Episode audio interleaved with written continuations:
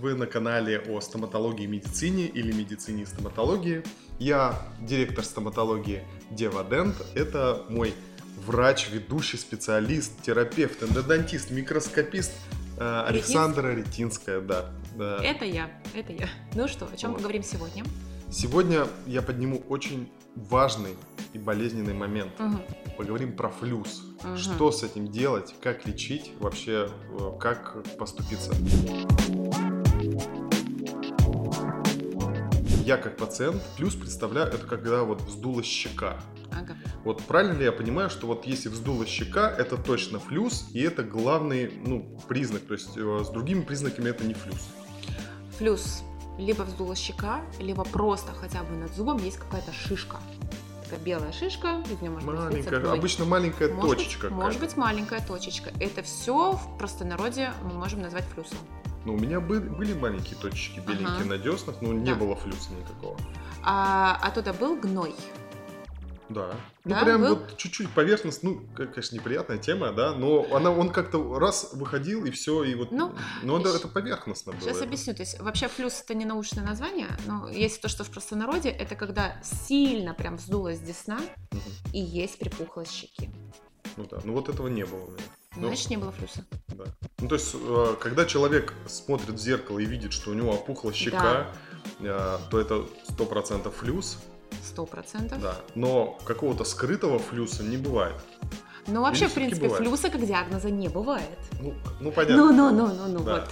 У нас есть обострение хронического апикального абсцесса. То есть, Я вот ничего не понял. Вот. Я директор стоматологии, я, я- а это научные термины, о которых я не хочу немножко говорить, потому что это немножко дезориентирует иногда. ну, людей. поэтому и называю флюс, Вот. да. Поэтому я просто говорю, а, вообще, что такое флюс, и вообще вот эти гнойные воспаления, грубо говоря, есть микробы внутри зубов, в корневых каналах, А, они там размножаются, как деткам, писают, какают. Этими всеми продуктами инфицируют косточку, образуется гной. Мгм. Гною как-то надо выходить. Через зуб не получается там пломба, они выходят через щеку. И получается гной, он за верхушкой корня зуба в кости, на надкостнице, и вот это все вместе, оно реагирует. Вот это мы называем плюсом. Ну, Я слышал о том, что вот именно боль при флюсе, это Мгм. вот именно из-за давления, которое распирает эту десну. Да. То есть само по себе там ничего болеть, ну, не- нечем болеть, даже вот когда зуб уже пролечен. А флюс бывает только на пролеченных зубах, у которых, которым ставили пломбу там или... А, Плюс бывает, в принципе, на любом зубе. А, Причина, если инфекция есть внутри корневых каналов. Предположим, зуб не лечен, но он там разрушен до десны, на нем может быть флюс. А, Да. понятно. А если с виду внешне зуб здоров, у него не может быть флюс? Если внешне, не значит, что он не болен внутренне. То есть интактный, здоровый зуб, он будет точно без флюса. Там нет причины. Причина микроба. Микробы, да? То Да. есть, э, если в нем не было дырочки, там кариеса какого-нибудь, как, как называют, межзубный кариес, да, который Да. человеку не виден, а он есть, и потихонечку туда бактерии проникли, и у тебя появился флюс. Вроде с виду все нормально было, Мгм. утром проснулся и болит щека. Или были какие-то до этого симптомы, на которые я мог обратить внимание Да. до того, как меня вот так все разнесло. все зависит от иммунитета. А, Если иммунитет у человека реактивный, то есть а, он ходит, ходит, ходит, ничего не болит, и потом бах, вот он утром проснулся, у него все потекло. А это сработал иммунитет или не сработал? Ре- резко, быстро сработал иммунитет. Да. То есть появился, появилось много микробов. Иммунитет такой, «А, много микробов, реагируем максимум, чтобы быстрее пациент там добежал до врача. Вот, а, это больше характерно для детей. У взрослых это всегда вяло, большей частью вяло текущий такой процесс, когда а, сначала болит при накусывании, или просто поднывает, или там в холодное время года как-то вот он по-другому ощущается, там простудились, болит. Ну, пациент такой, «М, да вроде прошло, как Ну бы да. не пойду. Прополоскал рот там какой-нибудь э, Сода-солевым травочкой, там, раствором, да. например, или просто там мироместинчиком, или я там метрогилом десну помазал, или я там взял пасту парадонтакс, у меня были такие пациенты. А. Вот. А и тем приход- самым только проблема, она... а она увеличивается, то есть э, маленький симптом это маленькое поражение кости, большой симптом, то есть вот эта огромная щека, это уже много проблем, там даже антибиотики приходится назначать. Ну да, девается. Я слышал, что флюс вообще-то опасно даже. Опасно. Говорят, э, насколько я слышал, где-то лет пять назад Ага. был вот один из Ну, эти случаи, конечно, сейчас единичные в наше время. Все-таки стоматология такая, ну, даже в глубинке есть. Но, Мгм. но лет пять назад, кажется, даже была э, смерть, причины которой был вот флюс. То есть человек Да. очень долго ждал и с отеком мозга. Очень грустная история. Да, любое гнойное воспаление э, выше вегетационное, то есть все, что на лице, э, может быть опасно, потому что у нас здесь очень много сосудов, э, которые ведут в головной мозг, и любое попадание какой-то гнойной инфекции по ходу ну, может идти сразу туда в голову. А флюс – это не просто воспаление зуба, это уже воспаление надкостницы. Это может перейти на кость, остеомиелит, гнойное воспаление кости, и дальше снова мозг. Ну да, вплоть до вот, э, ну, как видишь, иногда вот, ну, редко там, Мгм. вот, когда удалена часть челюсти, только так э, это восстанов... после восстановления такой человек.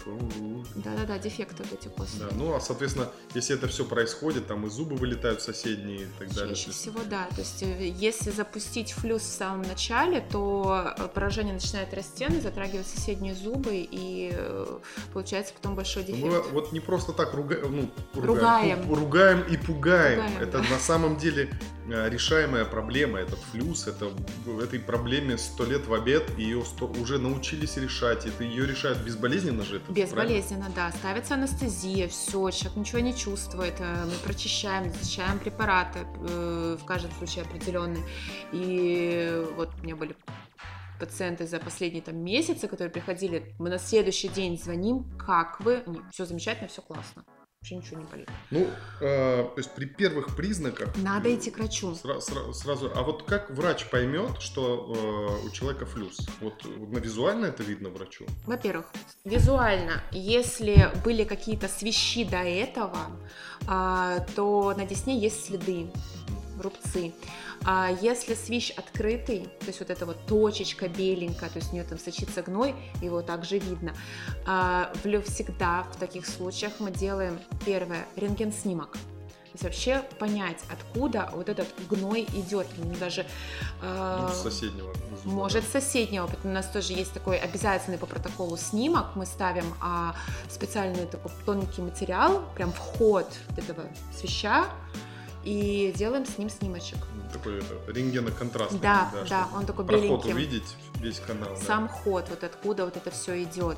И мы смотрим, там, зуб лечен, не лечен, как лечен, все ли хорошо, а, проводим а, пробы температурные, стучим по зубику, выясняем анамнез, спрашиваем, что, как болело, как давно, что пациент делал. Вот, и потом уже принимаем решение, что делать. А есть какая-то вот категория людей, которым вот вообще стоит быть на чеку, да? В, на- в медицине говорят э, проявлять настороженность к своим зубам, да, что вот, вот какой-то у него предрасположенность к таким э, вещам. Все флюсы это однозначно это результат действия микроорганизмов внутри зуба, внутри корней, внутри корневых каналов, где вот есть пульпа. А, И это либо запущенный глубокий кариес, либо вообще не вылеченный глубокий кариес, либо это некачественно пролеченные корневые каналы в прошлом. Вот, то есть очень много проблем вообще с перелечением корневых каналов мы находим в бессимптомных состояниях. Э, Когда пациента вообще ничего не беспокоит, э, он просто пришел на осмотр, а мы, знаете, у вас тут три проблемных зуба. То есть здесь э, это только знаете, настороженность к первым симптомам. То есть если вы чувствуете какой-то хоть малейший дискомфорт, лучше придите к врачу. Пусть врач посмотрит и скажет, что все окей, у вас все нормально, нежели доводить проблему до абсолюта. А вот, э, например, чем отличается лечение на первой стадии? Вот почему, зачем стоит спешить, если вот э, ты, сама Мгм. говоришь, что это такое велотекущее, я могу 10 лет не париться. Почему надо спешить? Вот, э, Мгм. В процессе воспаления костной ткани, а, то есть микробы, грубо говоря, съедают кость вокруг зуба. То есть там появляется пустота которая заполнена микробами. Чем дольше вы ходите вот с этим воспалением, тем больше оно растет. И тем а, хуже прогноз самого заживления этой костной ткани. Мы никогда не можем 100% сказать пациенту, что мы вам сейчас пролечим каналы, и у всех там 100% случаев у вас все заживет. Чем раньше вы придете, тем больше ваши шансы сохранить этот зуб. Это раз. Второе. Пациент может прийти, когда зуб в принципе уже не жизнеспособен. Да, там флюс, да, там зуб пролечен, но мы говорим пациенту, извините, вот это на удаление. Но если бы вы пришли, там, может быть, там 3, 4, 5 лет назад, когда у вас первые симптомы были, мы бы зуб сохранили. Ну да. Вообще меди- стоматология шагнула вперед, и сейчас у нас очень много есть возможностей восстановить нашу жевательную функцию, чтобы пациент жевал, улыбался, чувствовал себя комфортно. Но тенденция к максимальному сохранению своих зубов, она все же присутствует. Поэтому, если вы заинтересованы именно в сохранении своих родных зубов, с которыми вы в свое время родились, грубо говоря, то лучше обращаться, к врачу при самых минимальных симптомах. Все равно на ранних этапах э, можно выявить незначительные проблемы, которые можно будет лечить проще. А такой вопрос. А вот э, реально ли вообще врач может вот прям, ну, насколько врач должен Ага. быть профессиональным или, или студент, который после вот только института все сразу увидит, точно так же продиагностирует, или все-таки, если у тебя уже проблемы, ну вот с флюсом, все же лучше искать врача посерьезнее. Все зависит от специалиста. А, Опять же, я опираюсь на статистику, что специалисты с маленьким стажем сразу после университета а, мало именно клинического опыта, и порой требуется а, здесь какое-то совещание, мини-консилиум с более опытными коллегами, чтобы правильно прийти к решению. Но я не скажу, что эти врачи не смогут поставить диагноз или плохо там, пролечат 100%. Вот.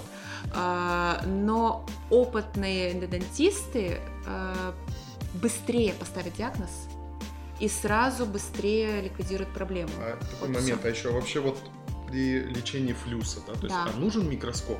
Или вот ну, мне так кажется, вот как обычному обывателю, что когда у тебя Да. флюс все раздуло, там же все понятно, уже все ткани, которые можно были поражены, ты на них посмотрел, уже все. Зачем нужен микроскоп, зачем нужно э, какое-то сложное лечение, чук, вычистил, там продул, там если надо, там мышьяк туда закинул, там вы- потом пролил водой, все вычистил, залепил. По Человек- горячим следам. Давай, давай. Вот у меня вчера был случай, э, как раз-таки э, ко мне еще месяц назад обращалась пациентка, у нее все болит, щека вот такая, дотронуться до зуба невозможно. Я как микроскопист, понятно, лезу под микроскопом. Чем момент? Когда есть флюс, есть гной. И мы можем визуально в полости рта, когда вот, ну, так, мы смотрим на зуб, ну, мы моем, мы вымываем этот гной, мы смотрим, ну, вроде все ок. Но мы смотрим под микроскопом в корневой канал, и у нас вот этот просвет ровный, и я вижу в микроскопе, что там в глубине собираются капельки гноя. Как которые- испалина, да, наверное? да, такая? да, вот э, даже вчера вот у меня эта пациентка пришла снова на прием, мы все промыли, гноя нет, а, мы даже уже приняли решение пломбировать канал, но мы такие выждали три минуты, и я смотрю в канал, что в одном единственном канале из четырех немножечко все равно просачивается. То есть мы, я сушу, сушу Мгм. канал, а он не высушивается. Я так стоять, пломбировать рано, ставим еще раз лекарственный препарат, и еще раз мы с вами там через две недельки увидимся.Кстати, о сроках. Вот а, отличаются ли сроки, да, там сложность лечения? Ну, не берем, конечно, крайний случай, когда уже все разнесло, Ага. и там прям надо, э, ну, уже, уже, да, там какие-то безумные последствия, да? Ага, Ну вот первый раз в жизни, вот бывает, человек пришел, зеркало раз раздуло, ага. вот э, если э, отличается ли срок, если я пришел, когда вообще только почувствовал, там, что на холодное, горячее реагирую, Мгм. например, и пришел к доктору, и он увидел, Мгм, или когда у меня вот, ну, раздуло первый раз и пришел. понятно. Как будет отличаться лечение? А, Если это малосимптомный или бессимптомный вариант, есть вероятность того, что этот зуб пролечит вам в одно даже посещение. То есть, э, если это некачественно пролеченные корневые каналы, материал уберут, промоют, запломбируют, все как надо. Так дешевле получается или Да. и безболезненнее, наверное? Да безболезненно в любом случае. Да. Мы же не садисты. Я тебя пытался подловить, да? Не, Оси. Наверное, хорошо. Я не попалась, да? Не попалась. Хорошо. В любом случае это будет безболезненно, но это может быть чуть дешевле. Ну, и для пациента в плане комфорта, то есть, смотрите, он пришел к врачу, он сразу решил проблему, он пришел с болью, он пришел, ему все полечили, он шел без боли, комплайенс, именно доверие такого пациента сразу будет выше, но если есть симптоматика, если боль, температура, отек, все остальное, а, процентов 90 это нужно лечить в два посещения. Я такие случаи лечу 100% всегда в два посещения. Сначала мы купируем острый вот этот процесс лекарствами, лекарственным препаратом в каналы, если нужно, пациент принимает внутрь. И сколько?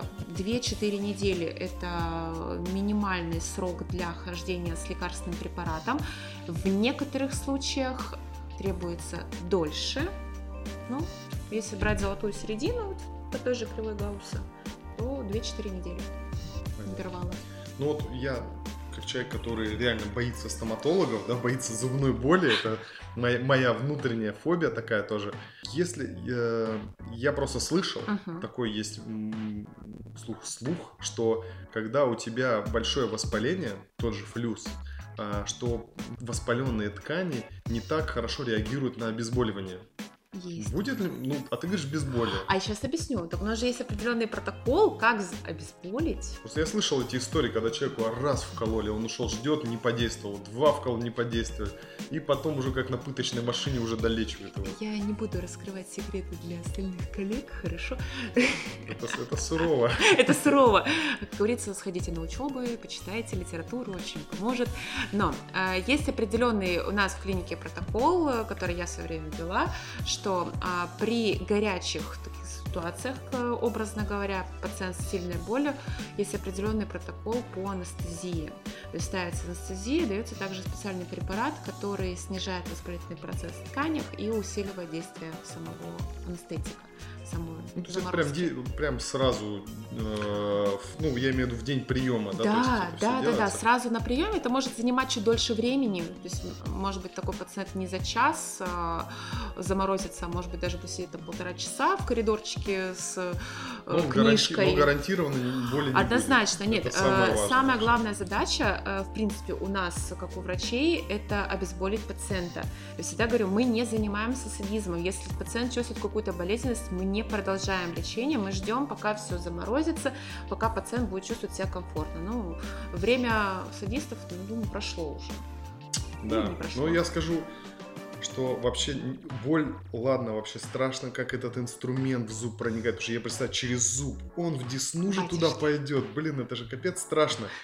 Поэтому я, как человек, который с, с фобией, боюсь зубных врачей, я всем рекомендую как можно раньше приходить к стоматологу. Вы представляете, одно дело вам один раз залезут, зуб все пролечат, и, и ты за- за- сделали пломбу, и ты свободный человек, счастливый, ушел, ты пережил этот момент, переступил. Или тебе еще лекарство поставят, ты с этим лекарством ходишь, потом тебя опять это все пролечивают. Ну, знаете, вот это очень Или как с той пациенткой, э, субъективно. уже даже на третий, на, на третий раз ее отправили. Ну, знаете, вот, вот, кстати, по поводу этой пациентки, в первый раз она пришла, она очень боялась. Мы там динозаврика в ручку дали, пледиком накрыли, мультик включили, чтобы там расслабить. Э, Тем не менее, знаете, она полтора часа пролежала в таком вот напряжении. Она когда стала кресло, мой самый комфортный прием у стоматолога. Все остальные разы она заходила бодро, весел, весело и хорошо, потому что она с первого приема поняла, что это не больно. Кстати, это тема следующего выпуска про то, как не бояться стоматологов, как прийти к тому, чтобы э, Справиться со да, да, стрессом. справиться с этим стрессом, страхом. Я сам с ним очень тяжело справляюсь, и я вам расскажу свою историю. Всё. Все, всем спасибо, счастливо. вам спасибо. Все, оставляйте лайки, пишите ваши комментарии. Ну, хоть кто-то это сказал.